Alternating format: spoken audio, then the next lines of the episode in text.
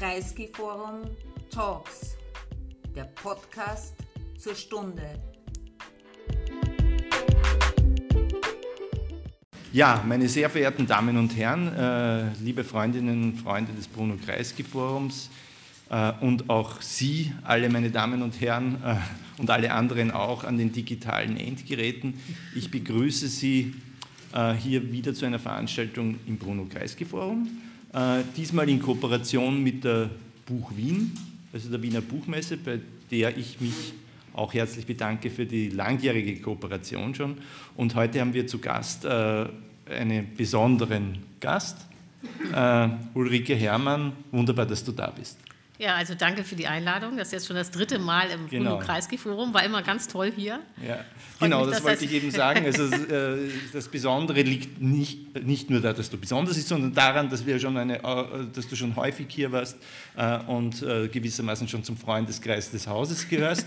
Im Allgemeinen und im Besonderen, das muss man auch dazu sagen, freut mich dazu sagen zu können, wir kennen uns ewig. also ich würde sagen, genau seit 23 Jahren. 23 Jahren, ja, so circa wird das sein. Ja. Ähm, Ulrike Herrmann ist nämlich äh, zum Beispiel äh, Redakteurin bei der Taz, Wirtschaftskorrespondentin, wie das glaube ich heute heißt, äh, der Berliner Tageszeitung, für die ich auch damals geschrieben habe. Sie war damals Meinungsredakteurin, ich habe im Meinungsteil geschrieben, also insofern hatten wir sehr viel zu tun äh, und äh, das ist jetzt seit einem Vierteljahrhundert schrecklich, ja, das Vierteljahrhundert, wie das schon klingt. Ja. Äh, aber das macht es nochmal wunderbar. Ulrike Herrmann ist, hat wenn ich das recht in Erinnerung habe, zunächst mal eine Ausbildung als Bankkauffrau gemacht, äh, dann Philosophie und Geschichte studiert und äh, dann sozusagen auf diesen zweiten Bildungsweg in den Journalismus gefunden und in die Publizistik und seit vielen Jahren jetzt aber eben auch schon neben ihrer tagesjournalistischen Tätigkeit Autorin von äh, politischen und ökonomischen Sachbüchern äh, und äh, in, spätestens seit jetzt kann man sagen Bestseller-Autorin, was man vorhin auch schon konnte, aber jetzt, ich glaube, Nummer eins, ne, sogar äh, Spiegel. Also eine Woche. Aber eine das, Woche äh, aber das eins, ne? reicht, ne? um diesen Sticker dazu. Allemal, allemal. Aber jetzt also, bin ich immer noch auf Platz zwei, also ist nicht so schlimm. Ja. Alle, allemal, ja. Also, und deswegen reden wir heute auch über das Buch äh, Das Ende des Kapitalismus von Ulrike Herrmann. Sie wissen es, deswegen sind Sie auch da. Und wir haben uns das so ausgemacht, dass die Ulrike hier einen 15-minütigen Input gibt äh, und wir dann über das Buch sprechen, so wie das üblich ist, hier am Podium 40 Minuten und dann sind Sie natürlich auch wieder werden sie wieder involviert als Publikum, das anwesend ist, das Publikum, das an den digitalen Endgeräten ist, werden hinterher äh, nach diesem ersten Durchgang weggeschaltet. Ulrike, wunderbar, dass du da bist. The floor is yours. Ja, also wirklich vielen Dank, äh, dass ich hier bin. Also Sie können sich vorstellen, dass es nicht möglich ist, in 15 Minuten äh, dieses ganze Buch äh, durchzugehen. Deswegen haben ich und Robert uns überlegt, dass ich nur einen Teil von dem Buch darstelle, nämlich warum grünes Wachstum nicht möglich ist und warum der Kapitalismus enden muss und wie es dann weitergeht. Das machen wir dann im Gespräch. Äh, also um jetzt, äh, vielleicht sollte, ich meine, was ich mich gerade frage, ist, ob es nicht besser ist, wenn ich mich hinstelle, weil hinten sehen mich ja wahrscheinlich viele gar nicht, Finden, oder? Äh, ja, jetzt ist doch super, ne?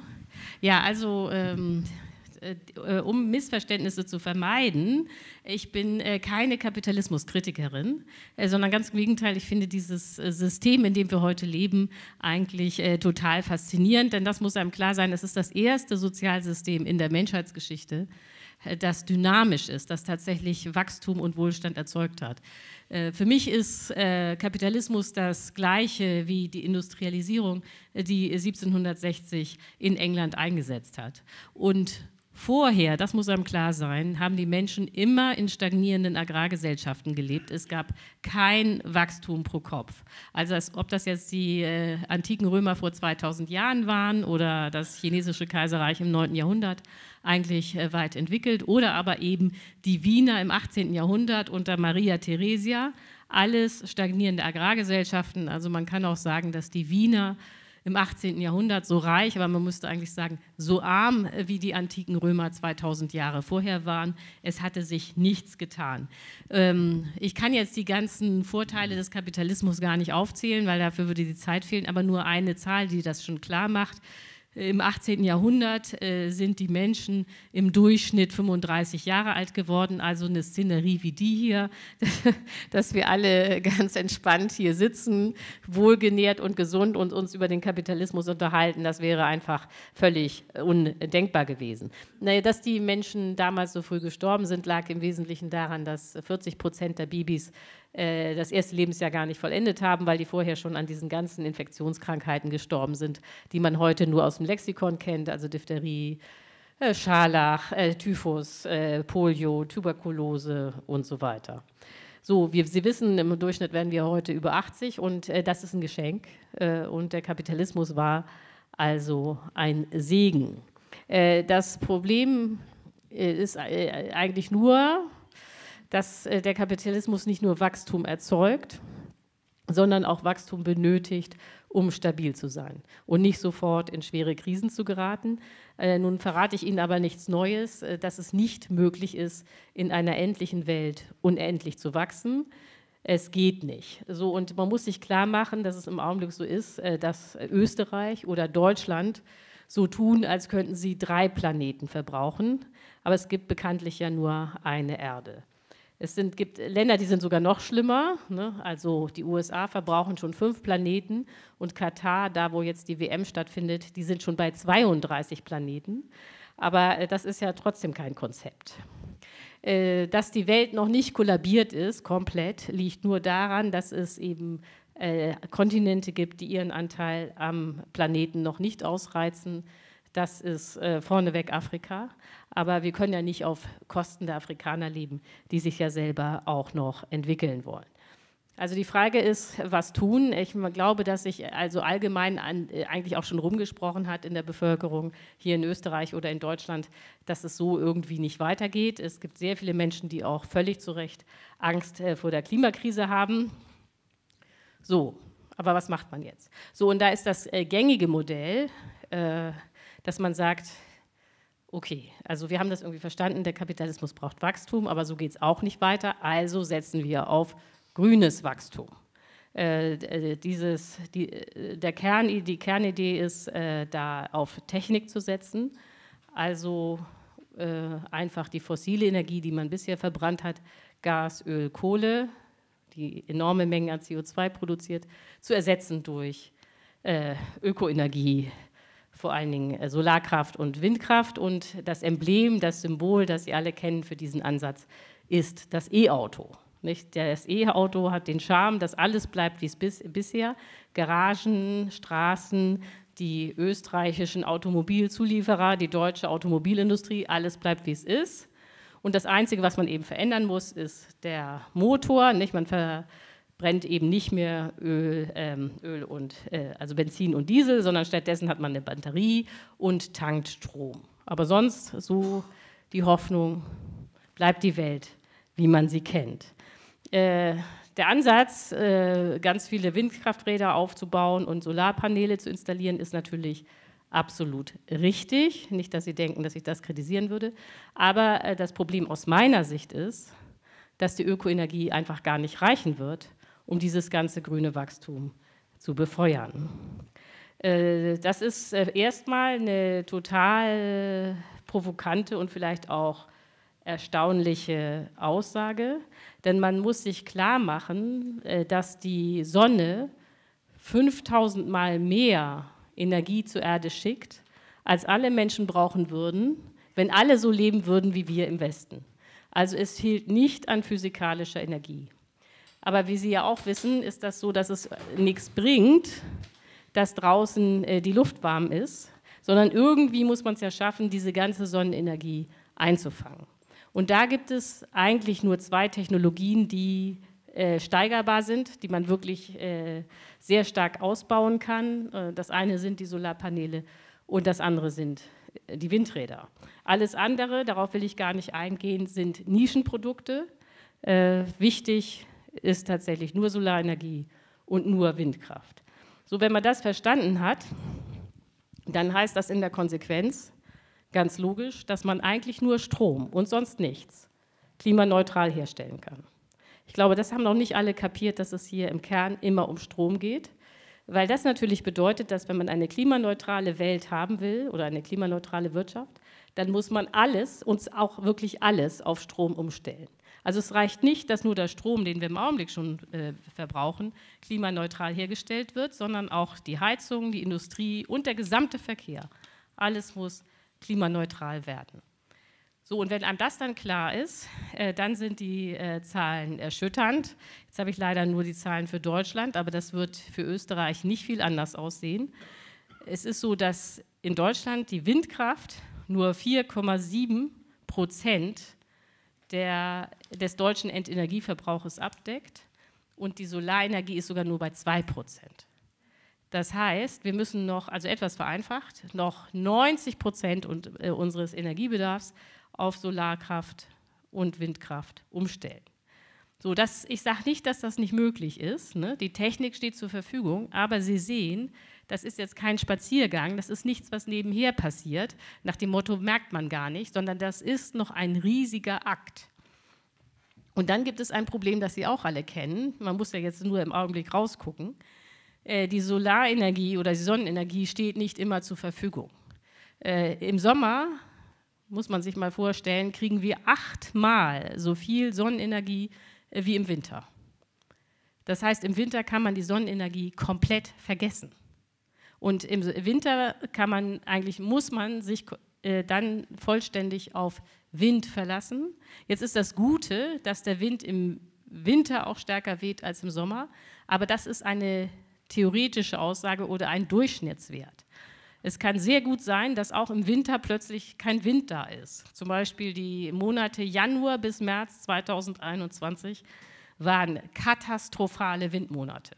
Und Sonne war da auch nicht. Das heißt, dann hat man natürlich in der heutigen Welt einfach die Gaskraftwerke angestellt. Damals gab es ja auch noch keinen Ukraine-Krieg. Aber das zeigt, dass wenn man nur noch klimaneutrale Energie verwenden will, man für solche Fälle, dass es zu Dunkelflauten kommt, dass die, der Wind ausfällt und so weiter, enorme Mengen an äh, Strom speichern muss. Was nicht geht, ist zu sagen, okay, es weht kein Wind, dann warten wir jetzt mal, bis er wiederkommt. Äh, dazu nur eine Zahl aus Deutschland. Eine Stunde Blackout kostet eine Milliarde Euro an verlorener Wirtschaftsleistung. Ne? Also das geht gar nicht, dass man irgendwie sagt, okay, dann warten wir mal. Also man muss speichern. Auch das ist technisch möglich. Nicht? Es gibt im Kern zwei Technologien. Das eine sind die Batterien und das andere ist perspektivisch grüner Wasserstoff. Aber beides ist aufwendig, beides ist nicht billig. So, und wenn man das mal, jetzt äh, gibt noch andere Spezialprobleme, die ich mal weglasse, wenn man sich das Gesamtbild einfach ansieht, dann ist aus meiner Sicht völlig klar, das wird hier nichts mit dem äh, grünen Wachstum, ganz einfach, weil die Ökoenergie nicht reichen wird. Es geht um grünes Schrumpfen. So, das ist dann das Ende des Kapitalismus. Nicht? Denn der Kapitalismus im Kern ist ein System, das Wachstum erzeugt, aber auch Wachstum braucht, äh, um stabil zu sein. Schrumpfen geht nicht mit dem Kapitalismus. Er ist dann zu Ende. Also man muss auch sich das äh, klar machen, dieses, der Titel, das Ende des Kapitalismus, ist von mir nicht gemeint, äh, runter mit dem Kapitalismus oder nieder mit dem Kapitalismus oder weg mit dem Kapitalismus. Das ist keine Forderung, sondern dieser Titel ist gemeint als Beschreibung als ganz nüchterne Feststellung. Der Kapitalismus hat keine Zukunft, weil man nicht drei Erden verbrauchen kann, wenn man nur einen Planeten hat. Es ist ganz klar. So, jetzt ist äh, natürlich die Frage, äh, was kommt dann? Das werde ich ja jetzt auch gleich mit äh, Robert besprechen, aber vielleicht schon mal als kleiner Ausblick, dass Sie nicht so schockiert sind. Das Ende des Kapitalismus ist jetzt nicht das Ende der Menschheit, es ist auch nicht das Ende der Wirtschaft, es ist auch nicht das Ende des Wohlstandes, es ist nur das Ende der Welt, Wirtschaftswelt, in der wir jetzt leben. Aber viele Leute haben ja Angst, dass wenn man das äh, Wachstum irgendwie aufgibt, dass man dann als nächstes wieder in der Steinzeit lebt und wieder Höhlen bewohnt und Fälle trägt. Also so schlimm ist es dann doch nicht sondern äh, es gibt keine Modelle in der Volkswirtschaftslehre zum Thema Schrumpfen. Alle gehen immer vom Wachstum aus.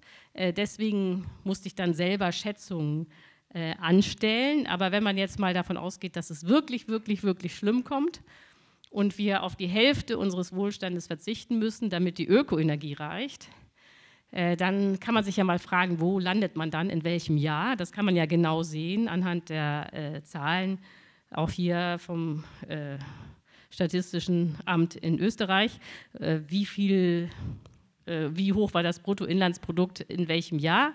Und äh, dann kommt man darauf, dass wenn wir die Hälfte unserer Wirtschaftsleistung einsparen müssten, wir wieder im Jahr 1978 landen würden. Jetzt sind ja nicht alle so alt, dass sie sich ans Jahr 1978 erinnern, aber doch viele, ne, sieht man ja genau. Ich natürlich auch, Robert sowieso. so, und die, die damals dabei waren, wissen, äh, wir waren äh, genauso glücklich wie heute. Oder gibt es hier irgendjemanden, der sagen würde, dass wir damals wahnsinnig unglücklich waren? Also diese These habe ich vorhin wir auch schon. Glücklicher als ihr, weil da war Cordoba. weil was? Weil da hat Österreich gegen Deutschland in Cordoba gewonnen. Genau, also das war natürlich total wichtig. Aber, äh, äh ne, nee, aber auf der Buchmesse Wien habe ich das auch erzählt und dann hat jemand reingerufen. Das war aber nur, weil wir damals Glück, äh, jünger waren. Was natürlich stimmt. Nicht? Aber äh, jedenfalls, äh, die Erinnerungen sind rosig. Also hier, Robert hat schon ein Beispiel genannt, nicht? aber 1978 war auch das Jahr, in dem Argentinien Weltmeister wurde im Fußball und wo der erste Teil von Star Wars in die Kinos kam. Also es war eigentlich nicht ganz anders als heute. Es gab natürlich keine Erdbeeren im Winter und keine Flugmangos und man konnte auch nicht einfach so für den Betriebsausflug von zwei Tagen nach Mallorca fliegen. Aber dafür war man dann zum Teil drei Wochen in Italien am Strand. Nicht? Und da würden, glaube ich, heute viel, viele sagen, okay, drei Wochen am Strand ist eigentlich besser als äh, zwei Tage in Mallorca. Das ist ja nur stressig. Also Sie sehen, dieses Jahr 1978 war gar nicht so schlimm. Ähm, äh, oder anders gesagt, diese ökologische Kreislaufwirtschaft, in die wir wechseln müssen, wo man nur noch verbraucht, was man recyceln kann, damit die Natur nicht völlig zerstört wird. Diese äh, ökologische Kreislaufwirtschaft ist jetzt wirklich keine Katastrophe, sondern es wäre wie 1978. Wir könnten schön und entspannt leben. Äh, die Frage ist eine andere, die ich jetzt gleich mit Robert dann diskutieren werde, nämlich wie kommt man aus einem riesigen Kapitalismus, der auch noch wachsen muss, um stabil zu sein, in diese ökologische Kreislaufwirtschaft, die viel kleiner ist, ohne dass man unterwegs eine schwere Wirtschaftskrise produziert mit Millionen von Arbeitslosen, die dann alle verzweifelt sind, ihre Hoffnung verlieren. Und das weiß man ja aus der Geschichte, gerade die Deutschen, gerade die Österreicher, dann in ihrer Verzweiflung das Gefühl haben, also jetzt wähle ich mal einen Führer, äh, der hier wieder für Ordnung sorgt. Ne? Das, äh, also 1933, Hitler, das will keiner wiedererleben. Eine Weltwirtschaftskrise, die dann eben dazu führt, dass man die Demokratie abschafft. Also das muss man sich überlegen, wie man diesen Umstieg hinbekommt. So, das äh, wäre jetzt mein kleiner Einführungsvortrag. Und jetzt kommt die Debatte mit Robert. Danke, Ulrike. Danke auch äh, schon mal für die Aufmerksamkeit bis zu diesem Punkt. Bevor wir sozusagen zu, dieser, zu diesem Wie machen wir das jetzt äh, kommen, würde ich gerne noch ein, zwei Fragen stellen, um klarer zu machen, warum du der Meinung bist, dass der Kapitalismus nicht überleben kann angesichts ja. der ökologischen Aufgaben.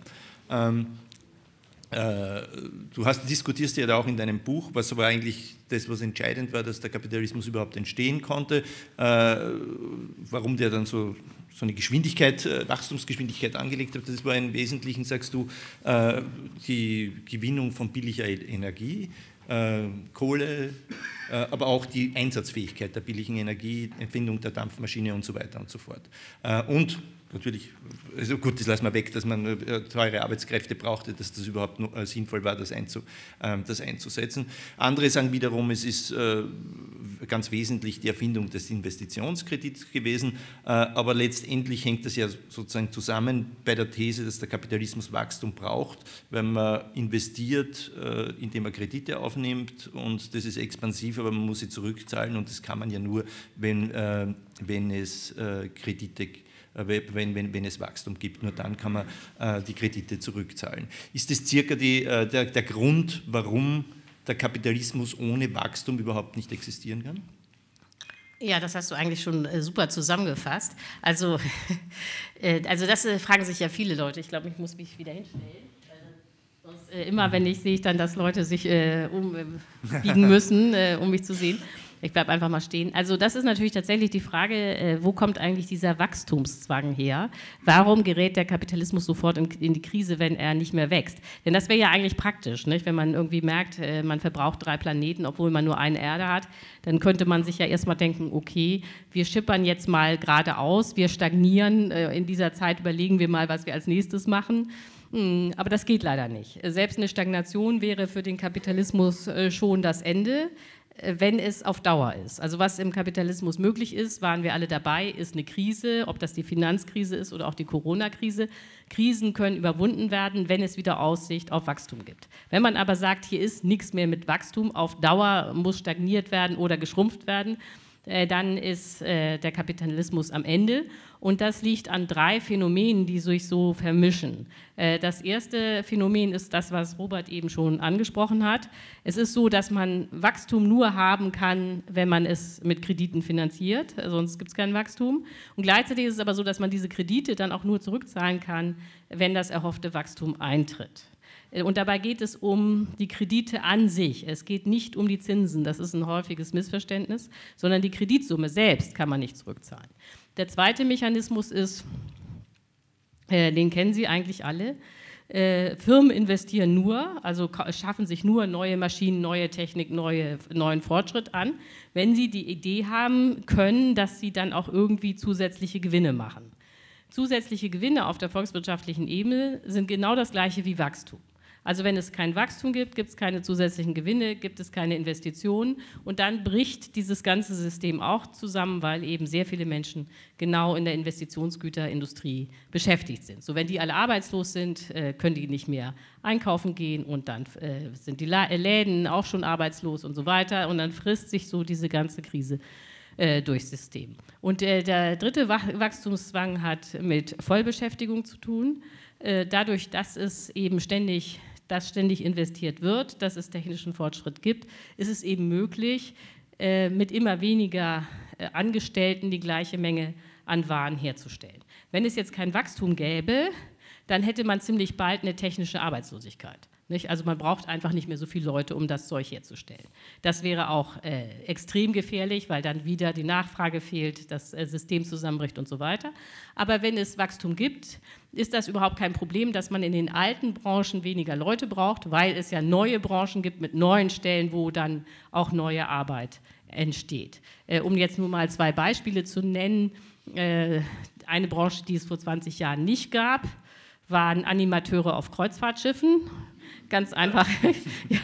Nein, es gab diese ganze Kreuzfahrtschiffindustrie nicht und heute sind da Tausende beschäftigt. Oder ein anderes Beispiel, das Sie auch alle kennen, also vor 20 Jahren gab es praktisch keine Webdesigner. Heute sind da weltweit Millionen mit beschäftigt, da irgendwelche Computerspiele zu designen oder äh, Filme im Internet, frag mich nicht, oder PR-Auftritte von großen Firmen. Also man kann im Internet designen, äh, das hätte man sich vor 20 Jahren nicht vorstellen können. Und das sind äh, beschäftigt weltweit auch Millionen. So, und da sehen Sie, wie neue Branchen, neues Wachstum, neue Stellen generiert und man dann tendenziell Vollbeschäftigung hat. So, und deswegen ist das äh, für den Kapitalismus einfach das Ende, wenn er stagnieren oder schrumpfen soll. Das war jetzt eine lange Antwort. Das ist auch gut so, ja, weil das ist ja, äh, man muss das ja auch mal verstehen. Jetzt, äh, um da auseinanderhalten, wenn man da auseinanderhalten will, äh, Wachstum im Kapitalismus, wie es gemessen wird, das ist das berühmte BIP, mhm. äh, sozusagen, das ist die Summe von Gütern und Dienstleistungen gemessen in Marktpreisen. So, in Wirklichkeit geht es da um Geld. Ähm, äh, und um Fiktionen, nämlich Preisentwicklungen. Äh, wieso muss notwendigerweise BIP-Wachstum mit dem äh, Wachstum des Ausstoßes an Ressourcen oder CO2-Verbrauch und sonstigen verbunden sein. Es könnte ja vorstellbar sein, dass wir sozusagen den materiellen Verbrauch, den Ressourcenverbrauch, den Ausstoß von dem, was wir hinmachen, reduzieren und trotzdem das BIP wächst. Die Entkopplung hast du in dem Buch ja bis zu einem gewissen Grad drin. An irgendeiner Stelle schreibst du, dass was ich, äh, schlag mich tot, aber so irgendwie zum 20-fache hat sich äh, das BIP erhöht und nur ums 8-fache der, der Ressourcenverbrauch. Ja, genau. Das heißt, es ist zumindest theoretisch möglich, dass der Ressourcenverbrauch sich halbiert und dass der BIP sich trotzdem verdoppelt. Ja, also das ist, äh, da spricht ähm, Robert etwas ganz Wichtiges an. Also wenn die Leute, die auf das grüne Wachstum setzen, Und man muss sagen, das grüne Wachstum ist äh, die Idee von allen Parteien in Deutschland, in Österreich, von der EU, da heißt es Green New Deal, von der Weltbank, vom Internationalen Währungsfonds, alle Volkswirte, die EZB, Bundesbank, alle Institutionen glauben an das grüne Wachstum. Also wenn ich Ihnen sage, das gibt es nicht, das ist, läuft auf grünes Schrumpfen raus, dann lauschen Sie der absoluten Minderheitenmeinung. Nicht? Das muss man jetzt mal so deutlich sagen. Und ein Grund, warum alle immer vom grünen Wachstum reden, ist genau das, was äh, Robert jetzt sagt, nämlich man könnte doch äh, das Wachstum von den Rohstoffen und von der Energie entkoppeln. Nach dem Motto, man wächst, aber man verbraucht weniger. Man könnte auch sagen, das ist sozusagen das Minimax-Prinzip. Mit immer weniger Aufwand will man immer mehr herstellen. Äh, und das äh, krankt aus meiner Sicht an zwei bis drei wirklich fundamentalen äh, äh, Denkfehlern. Der erste Denkfehler ist, äh, dass so getan wird, als hätte es in, im Kapitalismus noch nie Effizienzsteigerung gegeben. Als wäre das eine völlig neue Idee, dass man Rohstoffe und Energie einspart. Und das ist einfach Quatsch. Äh, historischer Quatsch, äh, sondern es ist so, dass seitdem es den Kapitalismus gibt, also seit 1760, wird kontinuierlich daran gearbeitet, den ähm, Einsatz von äh, Ressourcen und auch von Energie zu reduzieren. Äh, um Ihnen nur ein Beispiel zu geben, im 18. Jahrhundert hat man eine, ein Pfund Kohle gebraucht, um ein PS herzustellen. Äh, so, also wenn, das, äh, wenn die Energieausbeute heute noch so katastrophal wäre wie im 18. Jahrhundert, gäbe es überhaupt keine Autos. Es wäre nicht möglich. So, aber weil man schon im 18. Jahrhundert angefangen hat, zu gucken, wie man Energie sparen kann, weil hat man dann die Energie so weit runtergedrückt pro PS, dass es jetzt sowas gibt wie ganz schnelle Autos, die eben, selbst wenn sie sehr schnell fahren, nur noch 8 Liter pro 100 Kilometer brauchen. Das wäre früher alles undenkbar gewesen. Selbst in den 50er Jahren noch, äh, einige werden sich erinnern, als es den VW Käfer gab, aus unserer heutigen Sicht natürlich der Witz von einem Auto, war es so, dass man 15 Liter Benzin brauchte für 100 Kilometer. Und das bei dieser Art von Auto. Nicht? Die, äh, ich weiß nicht, wer hatte mal einen VW? Naja, alle, die ihn hatten, wissen, wovon ich rede, genau. Mm. So, also das heißt, im Kapitalismus wird kontinuierlich Kap äh, äh, Rohstoffe und Energie gespart, aber das Ergebnis ist eben nicht, dass man dann insgesamt weniger Rohstoffe oder weniger Energie verbraucht, sondern das Ergebnis ist, dass es Wachstum gibt. Man muss einfach, äh, was da passiert ist, dass bei dieser ganzen Entkopplungsdebatte das Betriebs- und Volkswirtschaft verwechselt wird. Das einzelne Unternehmen, betriebswirtschaftlich, hat vielleicht das Gefühl, okay, wir setzen jetzt weniger Rohstoffe ein, um die gleiche Art, äh, gleiche Menge von Waren herzustellen. Also das einzelne Unternehmen hat das Gefühl, okay, wir sparen Energie und Rohstoffe. Aber das setzt eben nur die Möglichkeit frei, äh, dass man diese Rohstoffe dann woanders einsetzt und dass es insgesamt volkswirtschaftlich gesehen Wachstum gibt. Und äh, äh, Robert hat das ja auch schon dargestellt. Äh, das ist eigentlich eine übersichtliche Zahl nicht, für die Weltwirtschaft. Von 1900 bis 2005 ist die Weltwirtschaft insgesamt um das 23-fache gewachsen und der Energie- und Ressourcenverbrauch nur um das Achtfache. Also es gibt eine Entkopplung. Ne? Unser einziges Problem ist, diese Art von relativer Entkopplung bringt ja nichts, außer historisch interessant zu sein, sondern das haben Sie bestimmt schon alle gehört. 2045 muss Deutschland und Österreich 2040 klimaneutral sein. Wir müssen bei CO2 auf Null kommen. Und das bringt überhaupt nichts festzustellen, dass man irgendwie mit ein bisschen CO2 einsparen kann, sondern wir brauchen die absolute Reduktion. Und das kriegt man mit dieser äh, Entkopplung nicht hin. Äh, ja, jetzt können wir jetzt natürlich schon auf, die, auf den Weg kommen. Ich finde ja sozusagen das Buch, ich empfehle es an dieser Stelle nochmal, nämlich extrem äh, plausibel und gut, äh, gut äh, und, und auch äh, ähm, mit sehr vielen, nicht nur Argumenten, sondern auch Zahlen äh, dargestellt, wie der Kapitalismus entstanden ist, ähm, vor welchen Aufgaben wir jetzt stehen und warum sie sozusagen auch technologisch nicht lösbar sind. Über das wollen wir jetzt gar nicht reden. Du hast schon einiges angedeutet, dass das mit dem Wind, mit dem Solar, das geht schon einiges, aber das, was wir uns vorstellen würden an äh, Ersatz von allem, das wird sich nicht ausgehen. Und das mit dem Fliegen wird sich nicht ausgehen, dass wir sagen, okay, dann fliegen wir halt nur dreimal im Jahr, und, äh, sondern gar nicht. Ja? Und dieses und jenes und jenes und jenes. Das, was wir alle ein Gefühl haben, deswegen gibt es ja vielleicht auch so eine negative Stimmung, so eine depressive Stimmung, weil viele Leute das Gefühl haben, wir wissen eigentlich, wo wir hin müssen aber das schaffen wir doch überhaupt nicht, äh, weil das so eine große Aufgabe ist. Und du sagst, wir schaffen das, äh, weil es ein historisches Beispiel dafür gibt, wie Gesellschaften oder Ökonomien schrumpfen können. Und da schaust du extra auf die britische Kriegswirtschaft. Jetzt ist es jetzt nicht unbedingt naheliegend, dass man sagt, äh, Krieg ist Krieg und die Anstrengungen, die dabei erledigt werden müssen, ist ein leuchtendes Vorbild für das, was man haben will. Warum ist die britische Kriegswirtschaft ein, Vorbild? Ja, also äh, was. Ähm ja, das stimmt. Im Buch wird die britische Kriegswirtschaft ab 1939 angepriesen. Und äh, das wirkt ja jetzt vielleicht auch erstmal ein bisschen seltsam. Aber wir hatten ja jetzt das Thema, äh, hier haben wir den großen Kapitalismus, der auch wachsen muss, um stabil zu sein. Und hier unten haben wir die äh, kleine Kreislaufwirtschaft die schön ist, 1978, aber eben Frage ist, wie man da hinkommt. Und äh, das hatte ja ähm, Robert schon gesagt. Ich habe auch äh, Geschichte und Philosophie studiert und natürlich als Historikerin ist das natürlich naheliegend dann zu gucken, gibt es irgendwo ein historisches Beispiel, wo es schon erfolgreich gelungen ist, eine kapitalistische Wirtschaft zu schrumpfen, ohne dass dann als nächstes äh, das Chaos ausgebrochen ist.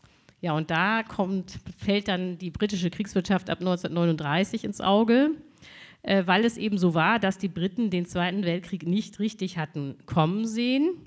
Und als er dann eben ausbrach am 1.9.1939, war klar, aus rein strategischen Gründen, dass Hitler auch unbedingt und bestimmt äh, Großbritannien angreifen würde, weil er den Weltkrieg strategisch gesehen nur gewinnen konnte, wenn er eben die britischen Inseln einnimmt. So, und dann war natürlich jetzt aus der Sicht der äh, Briten, um das mal äh, platt darzustellen, äh, war das echte Scheiße. Nicht? Man weiß, äh, man, jetzt ist ein Krieg da, man weiß, man wird angegriffen und man hat nicht genug Waffen.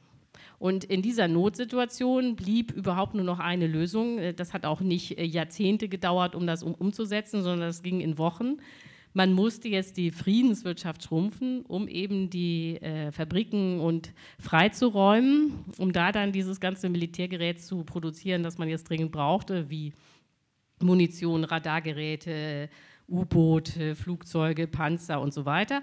Dieser ganze Militärteil ist für uns nicht interessant heute, aber interessant ist eben dieses Schrumpfen äh, der Friedenswirtschaft. Und äh, das Interessante ist eben, dass die Briten dabei, jetzt geht der erste schon, wenn es um die Friedenswirtschaft geht. ähm, ja, ähm, äh, die, jetzt bin ich ganz aus dem Konzept, ja, die, äh, die, äh, was die Briten da entwickelt haben, war eine demokratische private Planwirtschaft. Also man könnte sagen, wirklich eine völlig neue äh, Wirtschaftsordnung, die mit dem, was äh, in der Sowjetunion parallel unter Stalin überhaupt nichts zu tun hatte. Also wie dieser sowjetische Sozialismus äh, funktionierte, das weiß man ja hier in Europa gut, weil das dann auch beispielsweise in der DDR oder in der Tschechoslowakei eingeführt wurde. Nicht alles wird verstaatlicht bis zur letzten Imbissbude und dann eine riesige Planungsbürokratie in, in Moskau erzählt bis zur letzten Schraube in der letzten Fabrik, was da zu passieren hat. Äh, genau das haben die Briten gar nicht gemacht. Es wurde gar nichts verstaatlicht sondern ähm, es blieb alles privat. Die Eigentümer und Manager konnten weiterhin in ihren Fabriken machen, was sie richtig finden, aber äh, der Staat hat eben Vorgaben gemacht, was noch produziert wird. Und die knappen äh, Waren, die dabei entstanden sind, wurden dann äh, gerecht verteilt. Das heißt, alle haben das Gleiche bekommen. Es wurde rationiert. Man muss wissen, dass die Briten im Zweiten Weltkrieg nicht gehungert haben, aber es war eben alles knapp. Und diese Rationierung äh, war außerordentlich populär, weil es eben so gerecht war. Die Reichen haben genau das Gleiche bekommen wie die Armen. Und weil das dann so beliebt war, haben die äh, Briten auch gleich bis 1954 rationiert, obwohl ja der Zweite Weltkrieg, das wissen Sie, äh, 1945 äh, zu Ende war. So, diese Art äh, von äh, Kriegswirtschaft wird auch unsere Zukunft sein. Äh, das klingt jetzt vielleicht so ein bisschen abstrakt, nicht? weil wir ja noch in einer Überschuss- und Überflussgesellschaft sind. Aber gleichzeitig gibt es ja schon die Klimakrise, sie verstärkt sich äh, permanent. Und was aus meiner Sicht das erste Gut sein wird, äh, dass man rationieren wird, äh, sowohl in Österreich wie in Deutschland, äh, ist Wasser. Also unsere Länder werden jetzt nicht äh, zu Wüsten werden, nach allem, was man bisher weiß. Aber äh, die Zeiten der Dürre, die, Zeiten, die Hitzeperioden, äh, das wird zunehmen. Äh, in Österreich werden alle Gletscher schmelzen, die sind ja jetzt schon äh, weitgehend weg. Also ich habe im Sommer erlebt, wie der Silvretta-Gletscher schmilzt. Das ist ja der Wahnsinn, in welcher Geschwindigkeit das jetzt alles äh, verschwindet. Und dann wird auch Österreich ein massives Wasserproblem haben im Sommer. So und ähm, dann, wenn ein existenzielles Gut knapp wird, dann ist eben das Interessante, dass sich überhaupt niemand mehr äh, für das Thema Preise oder freie Marktwirtschaft oder irgend sowas interessiert, äh, sondern alle stehen direkt beim Staat und wollen jetzt wissen, wer das knappe Gut kriegt. Also die Landwirtschaft, die Industrie, die Haushalte. Und der Staat entscheidet dann auch aber da werden keine Preise vorgegeben, sondern da werden physische Mengen äh, zugeteilt, also in dem Fall Liter. Äh, und das ist dann auch gar keine irgendwie abstrakte Überlegung, sondern das setzt in Deutschland schon ein. Also das haben Sie vielleicht auch schon gehört, dass der Osten Deutschlands äh, vom Klimawandel sehr viel stärker betroffen ist als beispielsweise Österreich oder Westdeutschland. Und in Ostdeutschland gibt es schon die ersten Landkreise, die Wasser zuteilen. Das ist jetzt noch viel, nicht? Also es gibt Landkreise, die sagen Leuten, die neu zuziehen, also ihr könnt gerne hierher ziehen, aber wenn ihr hierher zieht, habt ihr pro Kopf und pro Tag nur 125 Liter. Also damit kann man leben. Das ist jetzt nicht das Ende der Waschmaschine, aber ähm, ist natürlich klar, wenn man da schon mal so einen Deckel einzieht, äh, dass wenn es dann knapp wird, nicht im Sommer oder bei Hitzeperioden, dass dann einfach äh, die Menge an Wasser gesenkt wird, die man äh, benutzen darf. Und faktisch ist diese Ansage 125 Liter pro Tag pro Kopf ist bereits Rationierung. So, so weit war ich dann, also ich höre dann gleich auf, so weit war ich dann, also als ich mal mit meinem Buch, nicht, dann kam der Ukraine-Krieg, den hatte ich natürlich nicht vorher gesehen, genauso wenig wie die allermeisten anderen. Aber jetzt ist es natürlich so, im Ukraine-Krieg, äh, aus völlig anderen Gründen, äh, werden wir auch möglicherweise Rationierung erleben einfach weil jetzt Gas knapp werden könnte. Also ob Gas fehlt, ja oder nein, kann jetzt noch keiner sagen, weil das eben zentral davon abhängt, wie kalt der Winter wird. Wenn es aber dann doch noch ein kalter Winter wird, äh, dann ist klar, dass das Gas nicht reichen wird, so, äh, um so weiterzumachen wie in den letzten Wintern. Und dann ist äh, eben auch klar, dass der Staat entscheiden wird, wer das Gas bekommt und wer nicht. Und äh, nach allem, was man da so kommen sieht, äh, wird es so sein, dass dann einzelne Fabriken ganz abgeschaltet werden, einfach weil sie zu viel Gas benutzen oder brauchen. Das wird jetzt nicht das Ende dieser Fabriken sein. Nicht? Die wird man äh, vom Staat unterstützen. Die werden dann äh, Ausgleichszahlungen kriegen. Die können ja auch nichts dafür, dass es eine Ukraine-Krise gibt. Aber damit sie dann, wenn es wieder Gas gibt, weitermachen können. Aber das ist dann alles staatliche Planung, das ist dann äh, Rationierung. Nicht? Also wir sind äh, schon, ohne dass wir es vielleicht ahnen, auf diesem Weg in die äh, Kriegswirtschaft. Und jetzt vielleicht noch ein letzter Satz dazu. Also äh, man muss das ganz klar haben. Wir haben nicht die Wahl, obwohl das immer so äh, dargestellt wird, als könnten wir weitermachen wie bisher.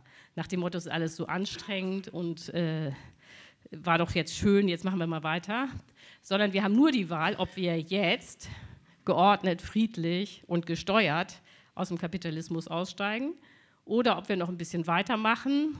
Dann verschärft sich aber die Klimakrise und äh, dann wird äh, auch alles zusammenbrechen, weil die Natur den Kapitalismus gar nicht mehr tragen kann. Und dann hat man Chaos, äh, Klimakrise und aber auch eine Kriegswirtschaft. Nicht, weil man dieses, äh, diesen Zusammenbruch der natürlichen Grundlagen auch nur mit einer Kriegswirtschaft äh, bewältigen kann. Also kurz und gut, egal wie es kommt, das Ende ist die Kriegswirtschaft und wir können jetzt eigentlich nur noch entscheiden, ob wir rechtzeitig aussteigen und das Schlimmste verhindern. Äh, vorletzte oder drittletzte Frage. Also ähm, äh, es ist ja interessant, dass du das britische Beispiel nimmst. Ich verstehe schon, weil die mussten schrumpfen und es war so drängend und es war so plötzlich. Aber es gibt ja auch ein, äh, wenn ich das richtig äh, verstehe, so halb informiert, ein ganz gutes deutsches Beispiel, nämlich im Ersten Weltkrieg, wo Rathenau, der durchaus eine auch historisch berühmte Figur war, quasi legendär geworden ist, genau mit diesen Maßnahmen, der Vorschlag einer gelenkten Wirtschaft, die mit den Ressourcen so aufgeht, um umgeht, dass man äh, quasi sozusagen mit Mangel an allen Stellen äh, umgeht. Äh, das war ja quasi sozusagen der, quasi die Erfindung der Planwirtschaft. Interessanterweise, die Bolschewiki waren ganz angetan von Rathenau, das weiß man ja auch nicht. Die Planwirtschaft, die man dann in Russland eingeführt hat, die hat man sich ja nicht bei Marx angeschaut, sondern eher abgeschaut, sondern wenn, dann eher bei Rathenau. Warum hast du dir nicht das deutsche Beispiel genommen? Ja, die Frage ist gut. Also was stimmt ist, dass Lenin total begeistert war von der deutschen Planung. Also nicht nur von Rathenau, sondern auch von der Deutschen Post. Nicht? Die Deutsche Post war also aus der Sicht von Lenin ein Beispiel, wie man sozialistische Planung dann in groß äh, durchführen kann. Ja, warum habe ich nicht äh, Rathenau genommen? Oder es gibt auch noch äh, äh, Theoretiker wie Neurath, ein Österreicher, die haben dann auch über Planung nachgedacht. Ähm, ja, also äh, die, äh, um, oder um es anders zu formulieren, oh, bevor ich wieder auf Rathenau komme, es muss einem klar sein, dass jeder Krieg zu einer Kriegswirtschaft führt. Es gibt keinen Krieg ohne Kriegswirtschaft. Also auch Russland ist jetzt faktisch in einer Kriegswirtschaft, äh, die Ukraine sowieso. Äh, Deutschland unter Hitler war eine extreme Kriegswirtschaft. Ähm, äh, die USA hatten auch eine Kriegswirtschaft im Zweiten Weltkrieg, die Kanadier auch und so weiter. Und überall gab es auch äh, Planung. Äh, dass ich jetzt äh, ausgerechnet die äh, Briten nehme, hatte mehrere Gründe. Der erste Grund ist, es war eine Demokratie. Ne? Das war, ist natürlich ganz wichtig, wenn man jetzt was haben will, was zukünftig attraktiv ist. Also Churchill war kein Diktator. Damit fällt also das Deutsche Kaiserreich eigentlich schon weitgehend aus. denn da war ja, denn faktisch war das, auch wenn es ein Parlament gab, ja eine Militärdiktatur, die sich als Monarchie ähm, getarnt hat. Also sagen wir mal zwei Militärs, nämlich Hindenburg äh, und Ludendorff hatten da das große Sagen. So, deswegen ist das jetzt also nicht attraktiv, keine Demokratie. Dann das zweite Problem ist, ähm, äh, im, zweiten, äh, im Ersten Weltkrieg, äh, daran ändern sich ja alle auch noch ganz dunkel, wurde faktisch auch schon gehungert. Jetzt äh, äh, ist das Gute an den Briten, äh, dass sie nicht gehungert haben. Also was ich jetzt nicht möchte, ist, äh, das ist sowieso schon immer äh, nahe dran, dass die Leute dann denken, oh Gott, jetzt äh, ist das wieder so, dass man nur 900 Kalorien hat am Tag und vielleicht einmal im Jahr ein Kleid. So, nein, so ist es ja nicht. Also selbst wenn wir die britische Kriegswirtschaft nehmen würden, würden wir ja nicht leben wie die Briten 1939, sondern wir wären so reich wie 78. So, aber dann äh, wollte ich jetzt nicht so was nehmen wie 1916, äh, äh, Mangel, äh, wo allgemeiner Mangel herrschte, weil dann die ganzen Konnotationen und Fantasien auch in die falsche Richtung gehen. Okay. So. Ähm, äh, aber ach, so wichtig ist auch, aber es muss irgendwie eine Wirtschaft sein, die schrumpft. Also das war zum Beispiel der Grund, warum ich nicht die USA genommen habe im Zweiten mhm. Weltkrieg, weil die hatten auch äh, eine Kriegswirtschaft, aber für die Amerikaner äh, oder für die US-Amerikaner und noch extremer für die Kanadier war der Zweite Weltkrieg ein Konjunkturprogramm. Das heißt, ähm, die, äh, das muss man sich mal vorstellen, die US-Wirtschaft ist zwischen 1939 und 1945 um unwahrscheinliche 92 Prozent gewachsen. Die kanadische Wirtschaft hat sich sogar verdoppelt. So, und dann äh, fiel das gar nicht mehr auf, äh, äh dass man 40 Prozent äh, in die äh, Kriegswirtschaft stecken musste, weil faktisch dann doch jeder reicher wurde, auch mitten im Krieg. So, und das ist natürlich jetzt auch nicht das Modell für die Zukunft, denn wir müssen ja real schrumpfen. Ja, also um nur beim, amerikanischen Modell noch zu bleiben, da gab es natürlich aber auch ganz viel an Zuteilung, Rationali Rationalisierung, Rationierung, Preiskontrollen. James, äh, John, John, John, John, Key Galbraith war damals ein junger Mann in der Preiskommission von äh, Roosevelt und hat, da sind die Leute mit den Notizblättern durch die Dings, durch die ähm, durch die Läden gezogen, haben die Preise notiert und dann festgelegt, was an Preisen verlangt werden kann. Das ist deswegen als Anekdote auch ganz interessant, weil James, äh, John, John Kenneth Galbraith war ja mehrmals dann auch in diesem Haus als guter Freund von äh, Bruno Kreisky und sein Sohn James, Jamie Galbraith ist uns heute verbunden. Also da gibt es ja auch ganz gute und interessante ähm, historische Fäden, die uns mit so etwas verbinden. Äh, jetzt ist aber der große Unterschied natürlich, du hast es schon angedeutet, äh, diese Gesellschaften sind äh, auch Großbritannien als Ganzes nicht geschrumpft, sondern du hast gehabt eine Kriegswirtschaft oder eine Kriegsindustrie, äh, die und, und, und, dann sozusagen die, die Zivilindustrie und in Summe sind sie äh, äh, gewachsen und sind wahrscheinlich auch deswegen problemlos auch als kapitalistische Gesellschaften mit kapitalistischen, privatkapitalistischen Unternehmen äh, durch diese Zeit gekommen, weil das, was du ja normalerweise also sozusagen so grundsätzlich geschildert hast, was wir vorher besprochen haben, äh, was einen Kapitalismus überlebensfähig macht, das ist ja intakt geblieben. Äh, Unternehmen, die investieren, konnten die Investitionen zurückzahlen, weil sie ordentlich genug verdient haben. Äh, das würde ja in deinem Modell eigentlich nicht klappen, oder? Weil es schrumpft ja, ja dann alles. Äh, ja, also da hat, äh, muss man zugeben, Robert natürlich einen wunden Punkt erwischt. Also es stimmt, also um jetzt das nochmal mit Zahlen zu unterfüttern. Also die britische Kriegswirtschaft ist von 1939 bis 1945 insgesamt um 27 Prozent äh, gewachsen. Äh, natürlich ist der Militärteil gewachsen, weil äh, gleichzeitig hat man 50 Prozent in die Kriegswirtschaft gesteckt. Das heißt, da kann man ganz leicht ausrechnen, der zivile Teil musste schrumpfen, aber insgesamt ist man gewachsen. Und jetzt ist eben deine Frage, ja, so kann das ja künftig nicht mehr gehen. Das stimmt, künftig muss die gesamte Wirtschaft schrumpfen. Bevor ich auf dieses Schrumpfen nochmal komme und äh, wie das dann mit den Investitionen und so äh, gehen soll, äh, möchte ich aber erstmal sagen, weil ganz oft sagen, fragen mich Leute, ja, und dann haben die da eben äh, das ganze Geld für Milita das Militär ausgegeben. Was soll denn heute der Militärteil sein? Und äh, da kann man sagen, äh, und die Analogie ist, trifft hundertprozentig, das ist heute der Klimaschutz. denn der Militär, wenn man sich jetzt mal anguckt, wenn man als angegriffene Nation, und das war ja Großbritannien, äh, Geld äh, in, ins Militär steckt, dann äh, kauft man damit, mit diesem ganzen Militärgerät, faktisch ein Gut, das bis dahin umsonst war, nämlich Frieden. Nicht? Also äh, wenn Frieden herrscht, äh, das war ja genau das Phänomen in Großbritannien, gibt man eigentlich auch nicht mehr viel Geld für die Armee aus. Das ist ja alles totes Kapital. Frieden ist umsonst, das hat man einfach. So, und wenn man dann äh, in den Krieg investiert, dann ja nicht, um für ewig Krieg zu führen, sondern um diesen Frieden wieder zu haben, den man bis dahin umsonst hatte, für den muss man jetzt ganz viel Geld ausgeben. Und äh, genauso ist es mit uns und dem Klimaschutz.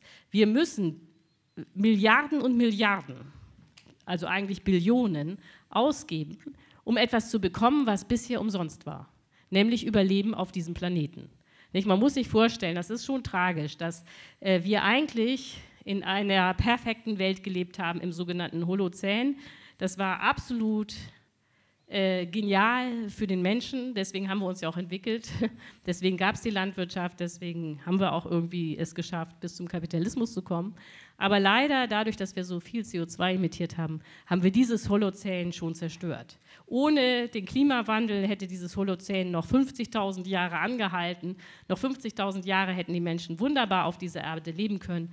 Aber leider liegt dieses, diese Zeit schon hinter uns. So und jetzt durch die Erderwärmung und durch die Katastrophen, die wir da schon ausgelöst haben, wird man eben sehr viel Geld ausgeben müssen, um überhaupt noch überleben zu können. Und das ist faktisch alles totes Kapital, weil wir ja jetzt äh, für ein Gut Geld aufwenden müssen, äh, das vorher umsonst war. Also das ist sozusagen die absolute Analogie zur Kriegswirtschaft. Das ist weit mehr als nur dieses Schrumpfen. Aber wo du natürlich recht hast, ist, dass diese ganze, dieser ganze Vergleich äh, mit allem, was man bisher hatte in der Welt, äh, notwendigerweise hinkt. Weil äh, natürlich stimmt es, dass die Briten äh, von Anfang an das Gefühl hatten, wir werden den Krieg gewinnen was auch äh, natürlich dann eingetreten ist. Aus ihrer Sicht war das also so, man muss nur ein paar Jahre durchhalten und dann hat man Hitler besiegt und dann fängt der Kapitalismus wieder an und dann gibt es Wachstum, Wohlstand, alles ist schön. Und wir müssen äh, dauerhaft schrumpfen, wir können das so nicht mehr äh, betreiben und äh, das ist tatsächlich völlig neu. Und äh, deswegen sage ich auch nicht, äh, dass wir alles genauso machen müssen wie bei den Briten 1939 äh, sondern das ist die einzige Analogie, die wir haben, um uns Schrumpfen überhaupt vorzustellen. Äh, und wie wird das dann sein? Also wenn wir es uns schon vorstellen, wie wird das dann sein? Äh, also äh, erstens mal der Staat bestimmt oder die Gesellschaft oder wer auch immer bestimmt, wohin Ressourcen fließen können. Er investiert auch selbst oder zumindest hilft er beim Investieren in Überlebensschutz, aber auch natürlich in Strom, Windkraft, Solar und so weiter. Und da muss massiv hineinfließen und dann bestimmt er, wie oft wir fliegen dürfen, wenn wir es überhaupt dürfen. Äh, Autos gibt es eh keine mehr, weil das ist alles ein Schmäh, das kann sich nicht ausgehen und so weiter und so fort. Und ja, und nicht, nicht nur zwei Kleider pro Jahr wie in Großbritannien, aber halt fünf T-Shirts und so weiter. Und vor allem, äh, sozusagen, das kann sich dann natürlich nicht am Markt regeln, es sei denn, man kriegt Vouchers, dann ist es aber letztendlich auch nicht am Markt geregelt. instinktiv würde man zunächst mal sagen, na schön ist es nicht. Ähm, und zweitens, äh, sozusagen, jetzt komme ich nochmal auf das Letzte zurück, du willst ja das Ganze äh, du nennst es, glaube ich, private Planwirtschaft oder privat, äh, so, so circa. Ähm, also das heißt, private Unternehmen sollen ja weiter existieren und private Unternehmen können ja nur existieren, wenn sie den Anreiz haben, Gewinne zu machen und die Gewinne können sie ja nur machen, ja, entweder wenn es wächst, das lassen wir jetzt aus, äh, das heißt, die Gewinne der einzelnen Unternehmen können automatisch nur die Verluste der anderen sein und die, damit sie Gewinne machen, müssen die Verluste fast größer sein als ihre. Äh, ist das überhaupt auf diese Weise machbar? Also vorstellbar, machbar ist jetzt ein blödes Wort, weil das, das würde von dir verlangen, dass du sozusagen eine Konstruktion hast. Aber wenn wir es mal zumindest äh, uns aus durchdenken. Ja, also das sind ja jetzt ganz viele Fragen, nicht? also die sowohl die Produktionsseite betreffen, also die ähm, Unternehmen, wie auch die Konsumseite. Äh, leichter ist natürlich die Konsumseite zu beschreiben und dann komme ich äh, nochmal zu der Produktion und die Innovation und die Investitionen und was du da so alles hattest. Also, aber du wolltest ja erstmal wissen, wie lebt es sich in so einer Wirtschaft wie 1978. Also um das äh, klarer zu haben, wir werden nicht genau wieder in das Jahr 1978 zurückgehen. Das wäre ja Quatsch. Also es gibt Sachen, die seitdem entwickelt wurden, die außerordentlich positiv sind, die man auch nicht wieder aufgeben müsste. Umgekehrt gibt es aber Sachen, die 1978 schon selbstverständlich sind, die wir nicht mehr dann haben können. Also um jetzt mal äh, erstmal zu den positiven Dingen zu kommen, also wenn man das an das Jahr 1978 zurückdenkt, dann weiß man, dass einfach zum Beispiel äh, damals noch sehr viele Frauen an Brustkrebs gestorben sind. Das war eine reine Epidemie, so kam mir das vor. Auch sehr viele Freundinnen meiner Mutter sind damals irgendwie an Brustkrebs erkrankt und später auch gestorben. Und das ist heute nicht mehr so, einfach weil die Krebstherapien sich doch äh, erheblich weiterentwickelt und verbessert haben. So, und diese ganzen Krebstherapien müssen wir auch gar nicht aufgeben wäre ja Quatsch, jetzt einfach wieder ins Jahr 1978 zurückzugehen. Ganz einfach, weil die Krebstherapien gar nicht viel Energie brauchen. Das kann man also weiter haben. Oder äh, gute Nachricht äh, für die Jugendlichen, äh, wahrscheinlich kann man auch das Smartphone behalten, äh, weil auch das Smartphone nicht so wahnsinnig viel Energie braucht. Dafür gibt es aber andere Sachen, wo klar ist, dass dafür die Ökoenergie nicht reichen wird. Um da jetzt mal ein paar Beispiele zu machen, also Fliegen wird nicht gehen, weder äh, Kurzstrecke noch Langstrecke, weil es zwar technisch möglich ist, äh, Ökokerosin herzustellen, also so die sogenannten synthetischen Treibstoffe, aber es kostet zu viel Energie und auch synthetische Treibstoffe produzieren Kondensstreifen, die dann ja nochmal die Welt erwärmen. So, also kein Fliegen. Jetzt muss man aber wissen, jetzt habe ich wieder die Zahlen für Österreich nicht, aber in Deutschland ist es so, dass 850.000 Leute direkt oder indirekt mit der Flugzeugindustrie zu tun haben, also Stewardessen, Piloten, Fraport in Frankfurt, Airbus in Hamburg und so weiter. So, das sind 850.000 Leute, denen kann man ja nicht erzählen, wisst ihr was, ist auch egal. In 20 Jahren haben wir die ökologische Kreislaufwirtschaft, die, da muss, muss man planen. Dann, äh, wofür die Energie auch nicht reichen wird, ist das E-Auto. Das hatten wir, glaube ich, auch schon. Äh, das E-Auto ist technisch möglich, fährt ja rum, gibt Tesla und alles. Aber auch das E-Auto ist eben eine gnadenlose Verschwendung, weil es zwei Tonnen wiegen kann und im Durchschnitt sitzen da 1,3 Leute drin. Und äh, für diese Art von Verschwendung wird man nicht genug Energie haben. Das ist nicht das Ende der Mobilität. Man kann ja auch Bus fahren. Äh, aber wieder stellt sich die Frage, was macht man mit den ganzen Leuten in auch der das Auto? mit dem Wohnbau, das du im Buch hast, ja, ich sehr eindrucksvoll. Das ist ja das ist fast das Schlimmste, wenn man das nur mehr ein Zimmer haben darf. Nee, das übertreibst du. Äh, also, äh, genau, also Automobil ist auch weg. Jetzt, äh, hier, äh, Robert macht sich Sorgen um seine Wohnung. Also, ähm, äh, was man klar haben muss, ist, dass Zement notwendigerweise und immer CO2 emittiert, weil Zement dadurch entsteht, dass man CO2 abspaltet vom Kalk. Es gibt also keinen klimaneutralen Zement, also auch keinen klimaneutralen Beton. Äh, diese Art von Neubau, wie wir das jetzt im Augenblick betreiben, äh, hat äh, keine Zukunft, eben weil Zement CO2 freisetzt. Man kann das auch nicht alles mit Holz bauen, weil es gar nicht genug Wälder gibt. Außerdem, das werden Sie auch schon gehört haben, sterben die Wälder gerade. Und dann kommt noch hinzu, dass ja Neubau Flächen versiegelt. In Deutschland ist es so, dass wir im Augenblick jeden Tag 60 Hektar versiegeln. Das geht auch nicht, weil man da den Boden braucht, um CO2 zu speichern, um Wasser zu speichern. Äh, das, äh, also man muss man auf Neubau verzichten. So, das äh, führt natürlich dazu, dass man sich als Gesellschaft überlegen muss, was macht man mit den Wohnflächen, die man schon hat. In Deutschland ist es so, dass wir im Augenblick pro Kopf 47 Quadratmeter haben. Also es ist jetzt nicht so, dass die Deutschen keine Wohnflächen hätten. Und in Österreich, glaube ich, ist es ähnlich. Jedenfalls würde ich jetzt mal so schätzen. Das heißt, es gibt wirklich mehr als genug Wohnraum. Äh, aber der ist falsch verteilt. Nicht? Es gibt den Unterschied zwischen Villenbesitzern und Leuten, die irgendwie mit fünf Leuten in drei Zimmern wohnen. Und es gibt natürlich den Fall, dass alle irgendwie die Großstädte wohnen, wollen und auf dem Land äh, äh, steht zwar jede Menge Wohnraum, aber der steht da leer. So, aber die, Alternative, die Antwort der Gesellschaft kann nicht mehr sein wie jetzt, okay, dann bauen wir einfach neu, äh, sondern äh, man muss sich als Gesellschaft verständigen, wie man den Wohnraum, den man hat, neu verteilt äh, und neu nutzt. So, aber äh, ja, das sind, äh, ist, also dein Credo war ja, äh, das ist alles so wahnsinnig unattraktiv. Ähm, da kann ich jetzt sagen, äh, ja, das stimmt. Aber noch unattraktiver ist ja gar nicht zu leben, oder?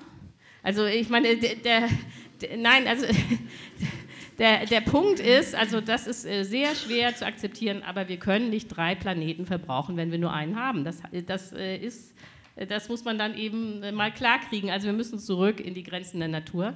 Da gibt es irgendwie keine Alternative. Gut, das wäre jetzt so diese Konsumseite. Da kann man natürlich noch viele Horrorstories erzählen, wenn man will. Aber ich komme jetzt mal zur Produktionsseite. Also da meint, hast du ja gesagt, also das war einer deiner Punkte. Ja, ähm, äh, wie, äh, warum soll man dann noch ein Unternehmen führen, äh, wenn man äh, gar keine zusätzlichen Gewinne machen kann? Äh, das ist jetzt aus meiner Sicht nicht so ein äh, Wahnsinnshürde. Wenn du ein Unternehmen hast, würdest du ja immer noch ein Einkommen dafür bekommen, dass du dieses Unternehmen führst. Das ist immer noch vielleicht schöner, als als Angestellter zu sein. Also ich meine, ähm, wenn du jetzt an den Staatsdienst denkst, da wollen auch viele Leute Chef sein, um Chef zu sein, obwohl sie die, die Behörde nicht besitzen.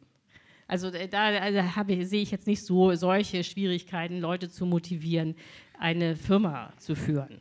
Zumal, ja, wenn Beispiel, warum sollte ich in, in, in, Forschung und Entwicklung investieren? Genau, das, das ist, ist die nächste Punkt. Frage. Das war mein Punkt eher. Ja, genau. Dann äh, die nächste Sorge ist äh, genau das, was du jetzt sagst. Ja, wenn äh, äh, hier dann der Staat so viele Vorgaben macht. Äh, übrigens, die eigentliche Produktion würde man steuern dadurch, dass man einfach Energie zuteilt. Unternehmen, die keine Energie kriegen, äh, sind dann eben auch praktisch tot. Ne? Ja, jetzt ist deine Frage, okay, wenn man da als Staat immer rummischt, wo kommt dann die Innovation her? Das ist aus meiner Sicht auch ein fundamentales Missverständnis, dass jetzt alle das Gefühl haben, dass äh, die Forschung von den Unternehmen gemacht wird. Das ist nämlich nicht so. Die Grundlagenforschung wird auch heute vom Staat gemacht, äh, weil es für die Unternehmen zu riskant und zu teuer wäre. Um jetzt mal zwei Beispiele zu nennen, die Sie alle kennen. Das eine ist das schon erwähnte Smartphone. Also Steve Jobs von Apple war zweifellos genial, aber er war kein Forscher. Das hätte noch nicht mal Steve Jobs selber behauptet sondern er hat drei Semester Kalligraphie studiert. Das will ich jetzt nicht schlecht machen, weil er ja äh, zweifellos ein Genie war. Aber was er gemacht hat, ist äh, bekanntes Wissen aus staatlichen Laboren neu zusammenzufügen, sodass daraus dann das Smartphone entstanden ist. Aber alle ähm, äh, Features sozusagen äh, Teile des Smartphones, ob das jetzt Touchscreen ist, GPS ist, Internet ist, das kam alles vom Staat oder aus staatlichen Laboren. Ähm, äh, insofern, ohne den Staat und seine Forschung hätte es Steve Jobs nie gegeben.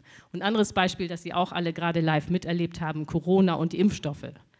Äh, diese beiden BioNTech-Gründer haben Jahrzehnte, nicht Jahre, sondern Jahrzehnte in Staatsdiensten verbracht, vor allen Dingen an der Universität Mainz, jede Menge Forschungsgelder bekommen und so weiter und so fort. Die gesamte Forschung an diesen mRNA-Botenstoffen ist vom Staat finanziert worden in Deutschland und in den USA. Und erst als dann diese Technik so weit war, dass daraus die ersten äh, konkreten Medikamente entwickelt werden konnten, eigentlich für Krebs, haben sich dann äh, diese Forscher ausgegründet und eigene Unternehmen gegründet. Aber nie hätte es äh, die RMNA-Botenstoffe oder äh, auch die ähm, Impfstoffe gegeben, wenn nicht der Staat kontinuierlich finanziert hätte. So und weil das so ist, dass auch heute die gesamte Innovation eigentlich vom Staat kommt, ähnliches gilt übrigens für Solarpaneele, nicht? die kommen aus äh, der Weltraumforschung. Ähm, weil sowieso der Staat das macht, finde ich jetzt, wenn man da denkt, dass man auf eine Planwirtschaft umstellen muss, äh, man sich um die Innovation jetzt nicht so wahnsinnig viele Sorgen machen muss. Äh, jetzt habe ich hätte noch viele Fragen. Ich hätte da jetzt auch noch einen Einwand, aber das ist ja egal. Ähm, äh, eine letzte Frage: äh, Wie kommt man von A nach B? Also jetzt mal vorausgesetzt, äh, das ist so, äh, das ist der einzige Weg. Erstens mal, der praktikabel ist und der zu uns Überleben garantiert und der außerdem eine einigermaßen angenehme, natürlich angenehme Form zu leben äh, uns noch erlaubt. Wie kommen wir von A nach B? Weil äh, sozusagen, äh, es ist ja nahe, naheliegend und total, total plausibel, dieses Beispiel, das du genannt hast, irgendwie ein Landkreis hat nur mehr so und so viel Wasser, du bist in einer wirklichen Wasserkatastrophe, das ist ja total naheliegend zu sagen, jeder kriegt nur mehr 91 Liter, weil wir haben halt nur, weiß ich nicht, so. Äh, und vielleicht macht man dann noch irgendeine Unterdetails. Man hat auch drei Fabriken in der, in, in, in der, äh, im Landkreis, die Wasser brauchen, die werden ausgenommen oder kriegen eine Spezialregelung. Ja. Ähm, wie geht man damit um in einer Situation, wo man weiß, man müsste jetzt schon reagieren auf eine Katastrophe, die aber sozusagen es erst, es erst erzwingt in 20 Jahren? Ähm, das heißt, es ist einfacher, auf den Wassermangel heute zu reagieren, als auf die Katastrophe von in 20 Jahren. Äh, das wäre äh, das wär die eine Frage. Äh, ja, das wäre eigentlich die, das, das, das wäre eigentlich die Frage. Ja, und die zweite Frage ist, kann man das sozusagen modernen Gesellschaften und heutigen Regierungen zutrauen? Wenn wir uns jetzt anschauen, seit einem Dreivierteljahr haben wir den Krieg in der Ukraine und wir haben sozusagen Inflation und wir haben sozusagen die Spillover-Effekte von Gas auf Strom und äh, Dreivierteljahr braucht man, um irgendwelche Gas- und Strompreisbremsen zu basteln und das kriegen sie nicht hin und dann, also wie soll das überhaupt gehen? Ja, also das, die Frage ist auch äh, durchaus äh, berechtigt. Also ähm, was, äh, was, stimmt ist, wenn ich jetzt hier eine Partei gründen würde, da würde drüber stehen Partei für den Verzicht oder mhm. Partei für die Kriegswirtschaft oder wie immer die dann heißt, äh, dann hätte ich irgendwie mit Glück 0,001 Prozent der Stimmen. Nicht? Mhm. Also ähm, äh, äh, die, und du hast auch recht, wenn du sagst, die Parteien, das hatte ich auch vorhin schon gesagt, die erzählen alle was vom grünen Wachstum, was natürlich daran liegt, äh, dass die Parteien immer Umfragen machen, und, um herauszufinden, was die Wähler hören wollen. Und natürlich ist klar, die Wähler wollen im Augenblick auch alle hören, äh, grünes Wachstum ist möglich. Also man kann auch sagen, die Parteien führen gar nicht, sondern folgen denn sie wollen ja alle eine Mehrheit haben und das ist eigentlich auch okay. Das ist in der Demokratie ist das eben so dass letztlich die Wähler entscheiden, äh, was für eine Politik gemacht wird. Und die Wähler in der Tat wollen jetzt erstmal äh, grünes Wachstum. So, warum denke ich trotzdem, dass sich das ändern kann? Also äh, erstmal finde ich ganz wichtig, äh, bisher wurde immer nur, wurde ganz viel über Klimaschutz diskutiert, also permanent, aber aus meiner Sicht wurde die ganze Zeit nur über Nichtlösungen diskutiert. Es wurde gar nicht die richtige Frage gestellt. Das mache ich jetzt. Ne? nee, also weil bisher ist es so, es gibt das große Lager, die sagen, wir äh, machen grünes Wachstum. Äh, wie gesagt, alle Parteien, Weltbank, IWF, äh, EZB, EU, alle machen grünes Wachstum. Und dann gibt es äh, das andere Lager, das ist viel kleiner, das sind die sogenannten äh, Wachstumskritiker, heißt auch Degrowth-Bewegung die sagen völlig zu Recht, nein, das wird nichts mit dem äh, grünen Wachstum, eben weil die Energie gar nicht reichen wird oder aus anderen Gründen. Und äh, die entwickeln dann Visionen für diese ökologische Kreislaufwirtschaft. Aus meiner Sicht machen die aber den Fehler, also vielleicht unter denjenigen, die sich hier auskennen in dem Thema Nico Pech und so, äh, die machen das, den Fehler, dass sie zwar immer Visionen beschreiben, wie die ökologische Kreislaufwirtschaft aussehen könnte, aber sie verwechseln ihre Vision mit dem Weg. Nie wird diese Frage gestellt, wie kommt man eigentlich aus dem äh, großen Kapitalismus in diese Kreislaufwirtschaft, also ohne dass man, wie gesagt, da Millionen Arbeitslose hat. Und ich finde ja, man muss über diesen Weg reden. Und das hat bisher überhaupt niemand gemacht. Insofern finde ich das jetzt auch nicht erschütternd, dass ich noch keine Massenbewegung hinter mir habe. also ob das dann passiert, keine Ahnung, aber man muss erstmal klar haben, man muss über den Weg reden. Und dann gibt es einen zweiten Punkt. Ähm, also ich bin ja zum Glück gar keine Politikerin, sondern ich bin ja Journalistin. Also ich kann mir das erlauben, einfach mal eine Analyse zu machen, was kann klappen, was nicht. Man muss ja überhaupt erstmal nachdenken über Lösungen und dann als nächsten Schritt die Mehrheiten suchen. Wenn man das verwechselt oder alles einsetzt, wenn man nur Lösungen vorschlagen darf, die eine Mehrheit haben, dann braucht man diese Lösung gar nicht vorzuschlagen, denn die Mehrheit will, will das ja schon. Oder anders gesagt, wenn man nur denken darf, wofür es eine Mehrheit gibt, muss man nicht denken, weil die Mehrheit das ja schon denkt. Also äh, das, also das ist irgendwie ganz klar, dass wenn man äh, vor, vorankommen will als Gesellschaft, muss es erlaubt sein, Vorschläge zu machen, wo jetzt erstmal keine Mehrheit in Sicht ist, damit wenigstens eine Diskussion in Gang kommen kann. Gut, äh, ich höre jetzt an dieser Stelle auf. Ulrike, wunderbar äh, dieses Gespräch an dieser Stelle und ich äh, danke Ihnen, dass Sie so weit aufmerksam waren und verabschiede mich an dieser Stelle bei denjenigen Zuschauern und Zuschauerinnen, die uns über die digitalen Endgeräte hier verfolgt haben, die uns beigewohnt haben. Wunderbar, dass Sie dabei waren. Haben Sie noch einen schönen Tag.